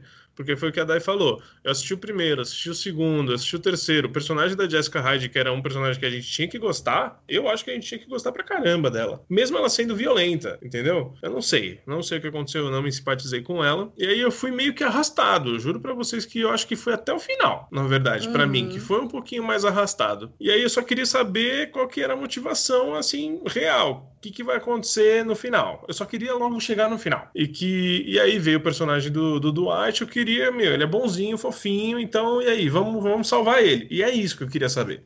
Aí eu já não queria mais saber quais que eram os motivos do John Cusack, e ele já foi depois já um vilão mó caricato no final, porque pra mim ele foi no, último Sim. episódio. Uma coisa que eu, que eu não gosto muito nas tramas é deles colocarem o vilão da situação sempre assim, ó, vomitando tudo pras pessoas. Eu odeio É. esse tipo de coisa. Fala o que você falou pra Nossa. mim da câmera, que tinha que ter colocado. Não, mas, gente, assim, é- essas coisas me tiram muito da série, porque ao mesmo tempo que eu, que eu tô vendo uma coisa que eu tô gostando, ao mesmo tempo eu faço. Ai, eu não acredito. Era muito óbvio. Eles tinham o cara ali amarrado, o cara não tinha pra onde ir, e o cara tava vomitando tudo, assim, ó, pra eles. É isso mesmo que eu fiz, eu fiz por isso, por aquilo, e assim, e aí todo mundo assim, né? Parado, ouvindo, sem falar absolutamente nada. Gente, como assim? Ninguém pensa em gravar, ninguém pensa em filmar, qualquer coisa. Tem quantas pessoas ali? E aí, depois que o cara já falou absolutamente tudo que ele podia falar, a menina vira e fala: Eu vou gravar você. É, então. É, então. Sabe? É, não é legal você ver esse tipo de facilidade. É meio que uma burrice até. Aí eu achei um pouco arrastadinho. Talvez eu tenha gostado em alguns momentos até do, do Arby. Ele como psicopata. Aí depois, quando ele já virou Exatamente. bonzinho, eu já. Ele mudou de lado, eu já não gostei tanto assim. Eu gostava mais dele vilãozão mesmo. Eu gostei das cenas dele do final, dele matando todo mundo ali da corporação pra não sim. deixar ninguém entrar na casa. Só que eu também não gostei dele ter mudado de lado, porque pra mim, da, da mesma maneira da, da morte lá da que eu falei da Jessica Hyde, das mortes violentas dela, pra mim não é o suficiente ele deixar de ser do mal. Porque eles são irmãos. Sim, ok, isso é compreensível, mas, porra, o cara cresceu sendo um psicopata, e aí, porque ele viu lá uma, uma imagenzinha, tudo mudou na vida dele, do nada, assim, não foi algo construído aos poucos, entende? É isso que eu, que, que eu falo, não teve um, tudo bem isso acontecer, mas não teve um tipo de sutileza para introduzir essa essa esse plot dele, sabe? Foi tipo assim, ele viu a revista, sou um novo homem, Sim. sabe? Sou do bem, vou salvar minha irmã. Não, não é, não é legal É. você ver isso assim jogado é, na sua cara. Tira a motivação. Pra mim é isso. É isso. Essas foram nossas impressões de Utopia ou Utopia. E a nota para a primeira temporada de vocês, Felipe? Cara, eu dou quatro estrelas. Eu curti a série e também quero saber o que vai acontecer agora na uma possível segunda temporada, né? Talvez procure assistir a série do, da Inglaterra, né? Pra ver se é tão melhor assim. É, eu, tô, eu tô bem curioso em assistir essa série. Eu, vou, eu quero ver. Agora eu quero ver. Sim, eu também. E você, Dai? Qual a sua nota? Ah, Acho que o minha nota é 4 também, mesmo tendo muitos pontos em que eu achei desagradável ou não motivado o suficiente, eu acho, eu indico inclusive para muita gente assistir, porque eu acho que tem um, conde- um conteúdo um conteúdo legal. Muita gente reclamou eh, da questão do, do time da série. Mas, gente, por favor, né? Vamos ser conscientes e vamos É. saber separar as coisas. Porque dizem que a Amazon segurou um pouquinho para lançar aqui no Brasil devido ao coronavírus, devido Uhum. a. Meu, o que seria para as pessoas se lançasse uma série numa hora dessas, assim. E aí Sim. eles seguraram e lançaram. Eu acho que para mim não tem problema nenhum, é um exagero, talvez, isso. Sim, sim. Ainda mais a questão toda de conspiração, né? É, ainda mais conspiração. isso, isso, e, e- Isso eu achei legal na série. Isso eu achei legal. Esse tipo de conspiração. Sim, mas é, mas é por isso que o pessoal tá criticando tanto, principalmente pela conspiração farmacêutica. Sim. Do tipo, realmente fazemos vacinas para matar todo mundo, entendeu? Para controlar a população. Mas, gente, Não tem um monte de gente que diz que o coronavírus foi fabricado e lançado Sim, propositalmente? E Então, aí tem muita crítica dizendo que foi uma, um, um péssimo time ter lançado essa série esse ano, entendeu? Mas enfim, eu, eu acho que a gente precisa sa- saber separar as coisas e eu consegui separar e consegui ver, ver algo legal nisso. E eu vejo só como uma ficção, né? Que é o que a gente precisa fazer. Isso aí. Ah, vou dar minha nota, não dei. Eu vou dar nota 3, cara. Sabe por quê? Porque eu, eu não, não me senti bem assistindo. Não por violência, não, não é isso. A violência é legal, tá lá na série. De se Mas, arrastar, né? É, eu não tava com um sentimento bom, entendeu? Eu queria logo que acabasse logo, que vai, vamos lá, quanto tempo tem esse episódio? Quanto tempo tem o próximo episódio? Entendeu? Aí eu fiquei nessa, e aí eu vou dar no- nota 3, tem pontos altos e baixos, como vocês já citaram aqui, e é isso. Sabe o que eu queria que tivesse tido mais também? É falar mais sobre a, a revista em si. Porque, assim, a revista é, é toda a questão da série inteira. E, assim, sabe, não foi. Eu acho que foi mostrado pouco ainda. Mostrou bem, mas eu acho que deveria ter sido melhor abordada a questão da revista. É. Talvez. Mas é isso. É isso. Essa foi Utopia. Tá lá na Amazon Prime. Assistam, a gente recomenda, por mais que a gente tenha falado um pouco mal dela. e agora vamos aos filmes que a gente assistiu essa semana, né, Dai? Qual foi o primeiro filme que a gente viu essa semana? Convenção das Bruxas. Isso, Convenção das Bruxas, que é um filme. É um remake. É um remake, exatamente, uma regravação. um remake de um filme de 1990, um filme infantil. Eu não assisti o filme de 1990, juro pra vocês. Não cheguei a parar de pra Meu ver Deus. o filme. Eu já vi passando na televisão, mas eu nunca fui parar e analisar se eu gostava ou não do filme, entendeu? Tá.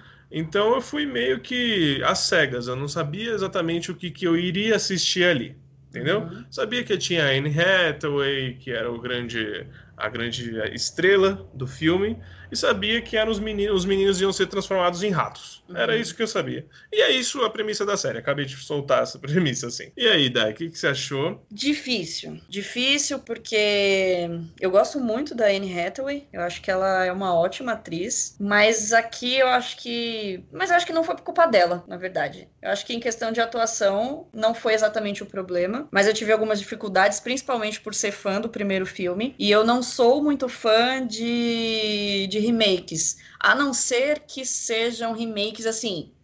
De muitos e muitos anos de diferença do tipo você vê remakes da década de 60, sabe? E 70 sendo feitos hoje. Uhum.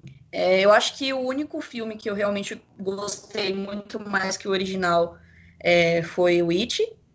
Mas, assim, o resto é muito difícil de acabar sendo melhor ou manter a qualidade. Acho que Mad Max, hein? Mad Max talvez seja também um, um bom Mad exemplo. Max é um ótimo exemplo, verdade. Mas são poucos. Mas são pouquíssimos, assim. É para você errar a mão, é igual a história dos, dos revival das séries, entendeu? Eu não sou adepta, adepta a esse tipo de coisa. A não ser que seja algo diferente, entendeu? Tipo, vamos fazer, não vamos fazer um remake. Vamos fazer o mesmo universo ali contado de uma outra maneira, talvez. Agora, fazer um remake é muito difícil. E, e o que aconteceu aqui, para mim, em nenhum aspecto ele se ele foi melhor do que o, o clássico, tanto na questão de caracterização, maquiagem, efeito, mais uma vez, e é aqui onde eu vou entrar na questão que a gente falou lá do, do Mandalorian, dos efeitos especiais e do CGI. Exagerados. Exagerados, e me diz por quê.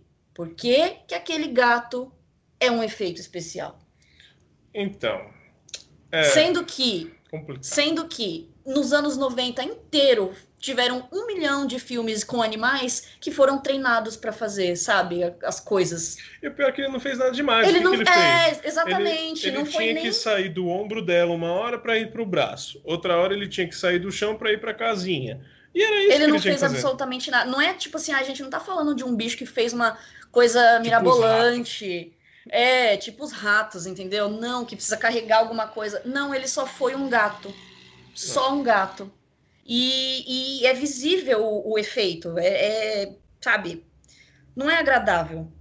E para quem já assistiu, óbvio, né? Estamos falando de comparações por ser um remake. Para quem assistiu o, o original, não, não, não tem como ser melhor. Talvez para as crianças de hoje em dia, né? Porque Esse é vamos lá, ponto, esse é o ponto é que é onde a gente deveria ter partido. É um filme de terror infantil, da mesma maneira que o primeiro também era. E talvez sim assuste crianças hoje em dia, mas eu acho que é, perdeu muito também do terror. Porque antes a, a caracterização da, da, da bruxa, meu, ela era horrível. Ela era horrorosa. A cabeça dela era cheia de verruga, tinha texturas e, e tudo, tudo. Tudo nela era feio. E nesse não. A Anne Hathaway tá lá, ela continua toda glamurosa. A única coisa que muda é que tudo bem, ela tem as garras, o, o pé dela é feio, mas a única coisa que muda é que ela tem aquilo, aquela boca horrorosa e é careca. Não, mas é isso. Sabe? Tipo, é- ela continua sendo uma bruxa completamente glamurosa. Sim. Entende? E coisa que não era no primeiro. Eles faziam, tipo, uma bruxa nefasta mesmo, sabe? De, de ser grotesca, de ser nojento você olhar pra cara dela. E com a Anne Hathaway não, não aconteceu isso. Fizeram ela uma bruxa glamurosa. É, Também odiei o, o sotaque, odiei a, a forma como ela falava, todo o discurso dela quando, ele, quando elas estão ali na convenção, ali dentro da, do saguão ali, não é do saguão, né? Do salão, do hotel, do auditório. Nossa, pra mim foi quase insuportável pela forma como ela falava, de- daquele sotaque horrível. É, a questão dos ratinhos, tudo bem eles terem sido é, mais computadorizados, consegui aceitar isso, mas assim, foi só. Só eu acho que não me agradou em nada, absolutamente nada. Atuações bem medianas, com atores bons, porque a gente tem tanto a Anne Hathaway quanto a Otávia Spencer. E para mim foi um desperdício. Mas é aquela coisa, eu não sei como uma criança de hoje em dia assistiria isso, eu acho que provavelmente elas iriam também sen- sentir medo. E é isso.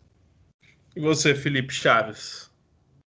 Ah, cara, é, eu assisti o filme antigo. Eu lembro de assistir na sessão da tarde, se não me engano. Mas eu lembro muito pouco. Lembro, tipo, de umas cenas ou outra e tal. Eu lembro que eu gostei na época, porque eu assistia várias vezes. E, se eu não me engano, acho que o gato da ele não é um, tipo, um... No final do filme ele não é um, tipo, um fantasma, uma, uma alma, alguma coisa assim que tava aprisionada em forma de gato.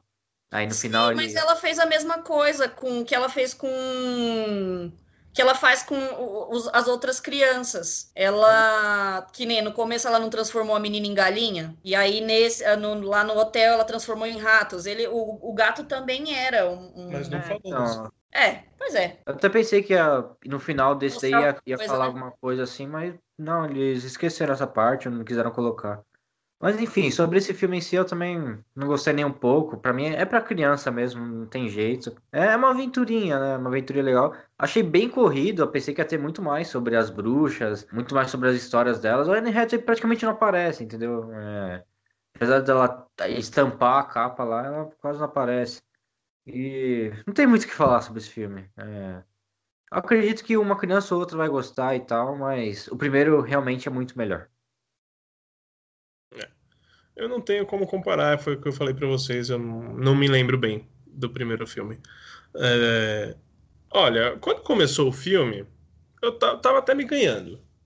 Tava ali mostrando a história de al- alguém contando uma história e aparece a Octavia Spencer contando a história de como a amiga dela virou galinha. Ah, meu, ela virou galinha, achei divertidaço. É, isso Meu, foi ela legal, virou uma galinha, admitir. uma galinha gigante, assim, ó, do nada. Meu, eu comecei a dar muita risada. Sim, verdade. Aí eu, beleza, o filme vai ser legal, né? Se for nessa, nessa linha.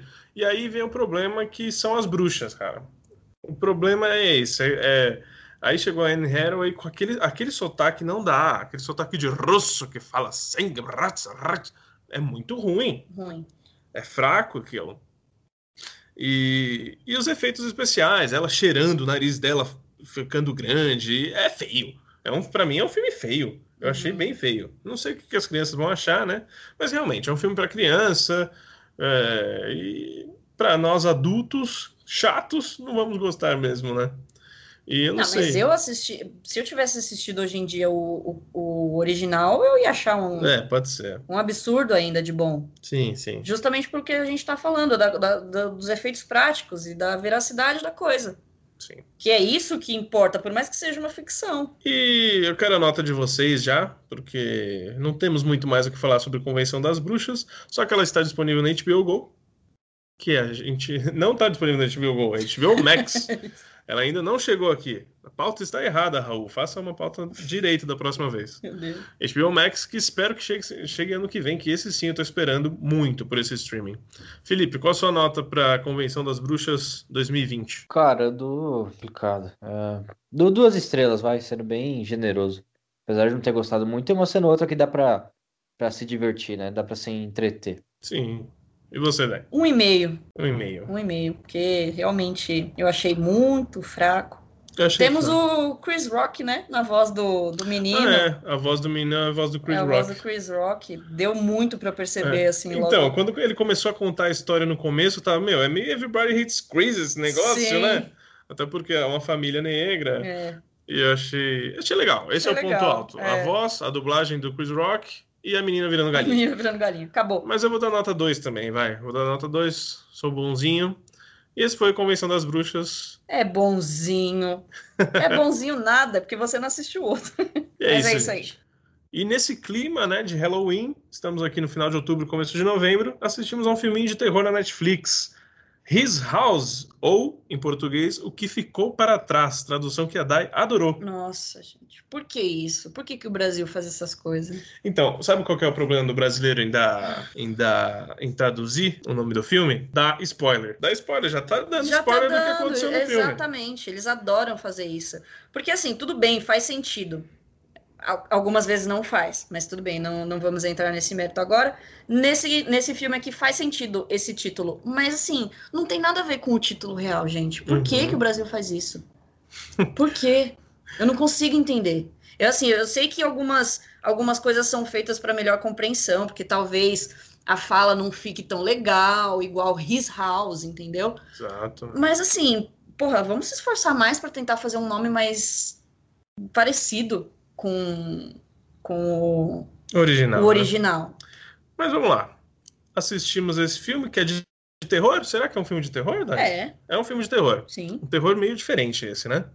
Sim. E o que, que, se trata His House? A trama, ele, ela basicamente segue a vida de um casal que deixa o Sudão, né, fugido, eles são refugiados, para viver no Reino Unido. Isso. Mas lá eles tiveram algumas dificuldades e a maior dificuldade não foi passar pelo pelo abrigo, né, que a gente já falou tantas vezes aqui de Isso. situações em que é. os refugiados ficam no abrigo que não o caso aqui não foi esse o problema. Eles conseguiram sair do abrigo e foram morar numa casa tentar uma vida melhor.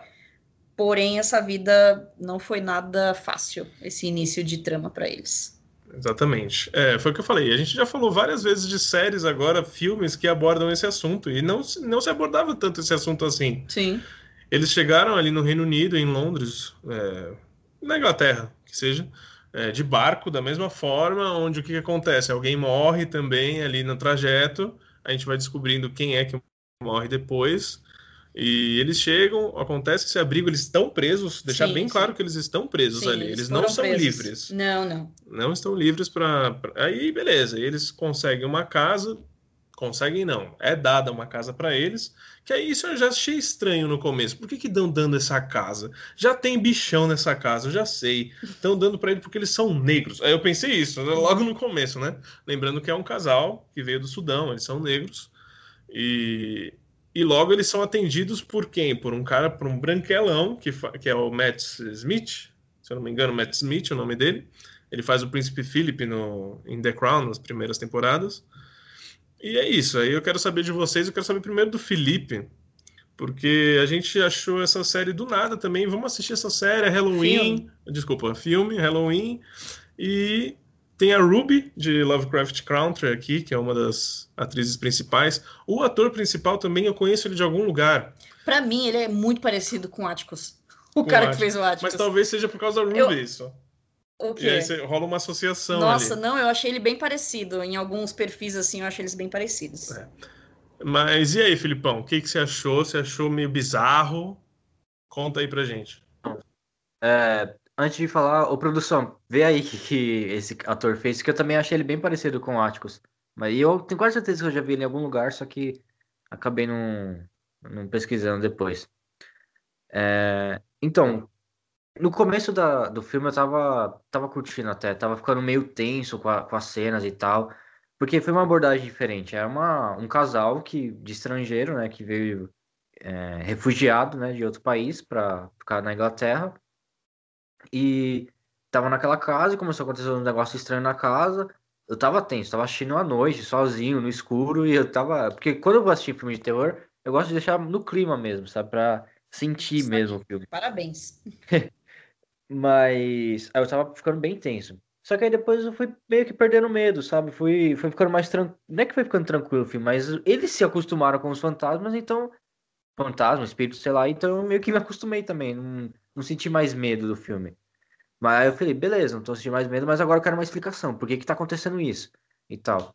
Aí depois eles foram explicando e tal, e aí tem meio que aquele plot twist no final, que eu gostei também do plot twist, eu não tava esperando por aquilo. Eu falei, caraca, mano, o, o plot twist é que no final eles não têm uma filha. E o cara roubou a menina para conseguir escapar de lá. E é, é, bem, é bem triste até, cara, a cena dela gritando pela mãe dela e tal. E Bom, mas fora isso, o final também em si ficou. Não foi. Sei lá, não gostei tanto assim. Mas. Não é um filme ruim, sabe? Mas também não é um filme. Melhor filme de terror que eu já vi, sabe? É um filme legal até. Uma temática meio diferente. Bom, eu já vou discordar um pouquinho, mas entendo completamente. Eu achei um filme bem legal, eu curti pra caramba. É, eu gosto muito de, de filmes de terror que trabalham o terror psicológico ao mesmo tempo que trabalham um terror visual. Que a gente está acostumado ou uma coisa ou outra, né? Ou é jumpscare, ou é bichão e, e entidade e tal, fantasma, ou é o terror psicológico de você temer aquilo que você não vê, ou da, do, do que você supõe que você está vendo.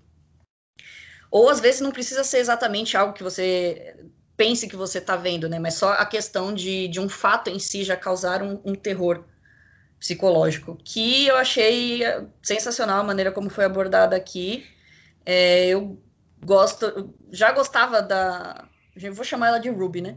Ah, não lembro dela no Também não, não lembro. A gente tem sérios problemas com isso. Eu sou péssimo. Mas, enfim, a, a Ruby, né, de que ela é a Ruby em Love Country, ou Lovecraft Country, é, eu acho ela magnífica, eu acho que aqui também ela tá super bem. O cara também tá bem, ele, ele é o que tem um, um, uma aparição maior no filme, ele tem um arco maior no filme, mas eu acho que ainda foi um, um pouco mais fraco do que eu esperava pelo que estava acontecendo com ele. Mas eu achei legal, eu gostei. É, me convenceu. Eu gostei assim, mesmo não tendo exatamente um jump scare, né? Porque não.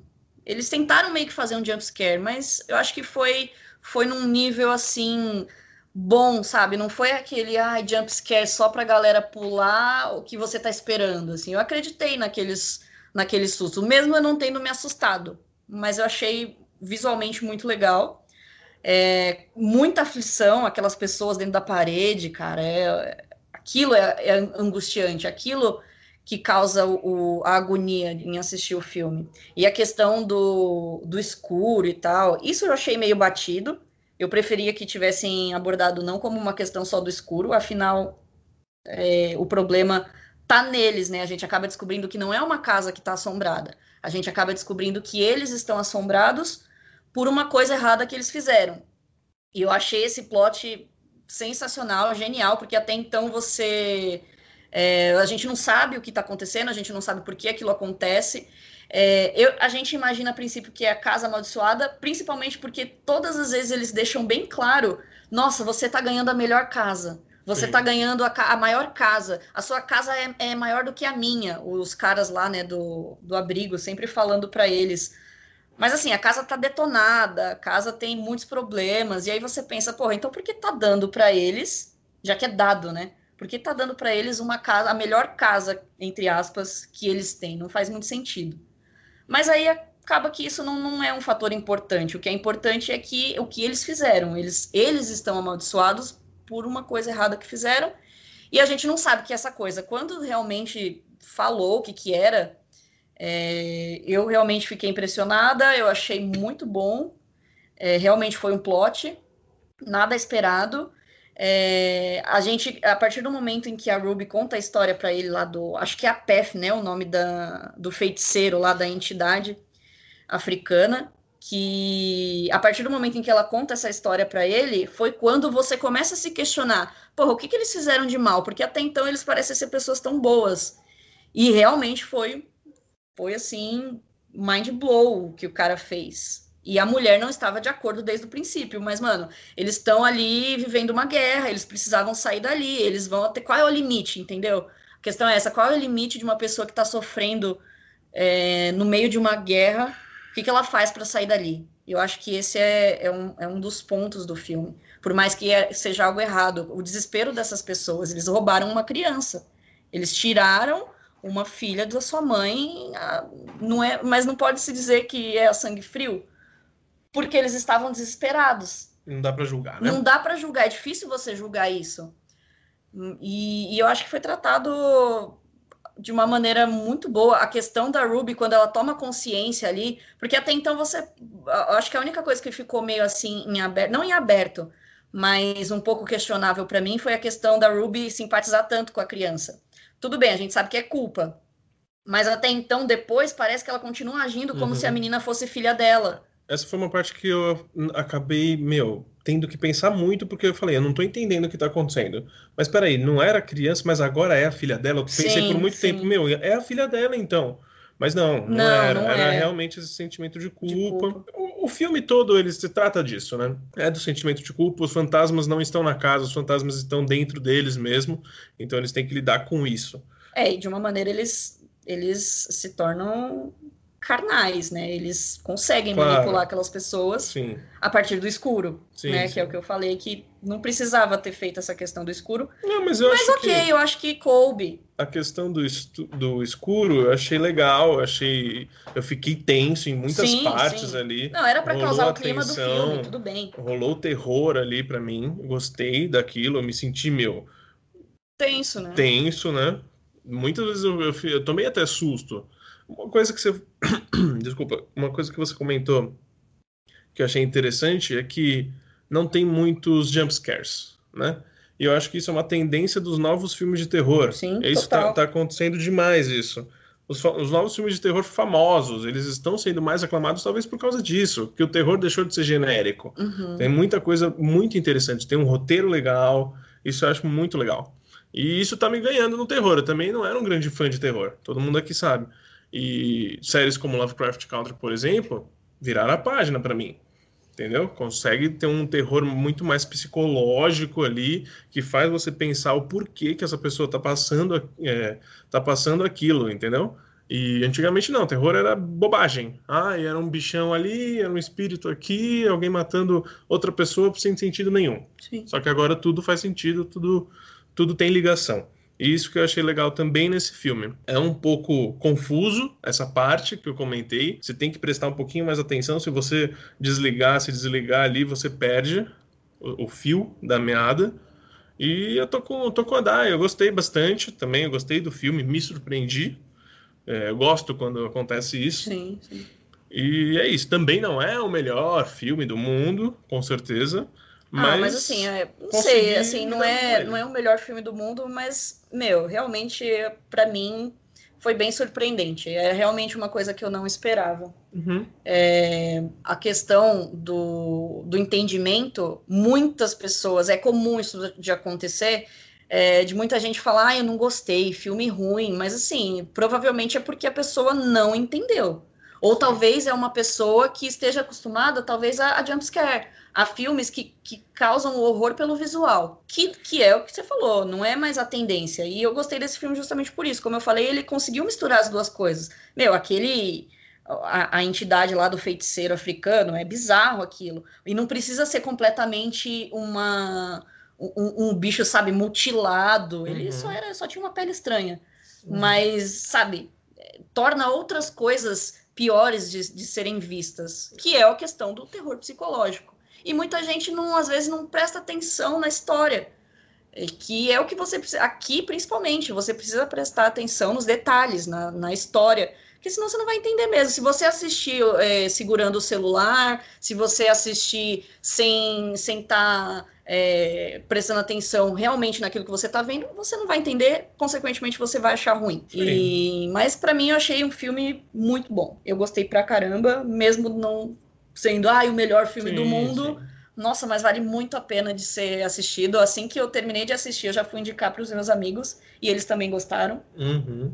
É, realmente indico muito. E é isso. é isso. E aí, Felipe, qual a sua nota para His House? Antes de dar minha nota, só vou falar que eu tomei um baita susto agora, porque. Como a gente grava assistindo, né, um ao outro, passou um negócio, um vulto ali atrás de vocês. A gata, né, de vocês aí. O que gato, time, hein? É, então. que time da gata. Falando isso, tá fechado ali. Vai falando, gente, porque tá fechado, eu acho que ela precisa ir no banheiro, só um minuto. Mas vai falando a sua nota. Filho. Beleza, beleza. Então, é, eu queria ter muito curtido o filme, porque eu entendo que tem todo o terror psicológico e tal, porque eu curti muito é, Corra e também curti demais Nós. E nós me atormenta até hoje, porque ficar imaginando que tem tipo um, outro mundo com os clones, nossa, nossa, é, isso é, é aterrorizante até. É, mas então, tipo, eu queria ter curtido mais, mas o filme infelizmente não me pegou muito. E nem por não ter muito jumpscare, nada. Mas acabou não me pegando. Só, só não me pegou mesmo. Mas entendo toda a história do filme e tal. Aí minha nota ficava tipo, ficando bem na média mesmo, do 2,5. Não é um filme ruim, mas também não é um filme que eu curti. Isso aí, voltei. é... Daiane, sua nota? 4,5. Vamos lá. Gostou bastante. Sim. Eu vou dar nota 4. Eu gostei bastante também. Gostei. Surpreendente. E eu gosto quando um filme ou uma série mexe comigo dessa forma. Que não foi o que aconteceu com Utopia, por exemplo. Sim. Utopia já foi aquilo, meu, eu não aguento mais. É o mais do mesmo, episódio uhum. por episódio. E aqui foi uma coisa que me surpreendeu positivamente. E é isso, assistam lá na Netflix His House ou O Que Ficou para Trás, a tradução em português.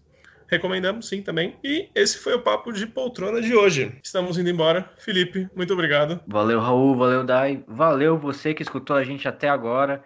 É, não esquece de compartilhar, curtir a gente lá no Instagram.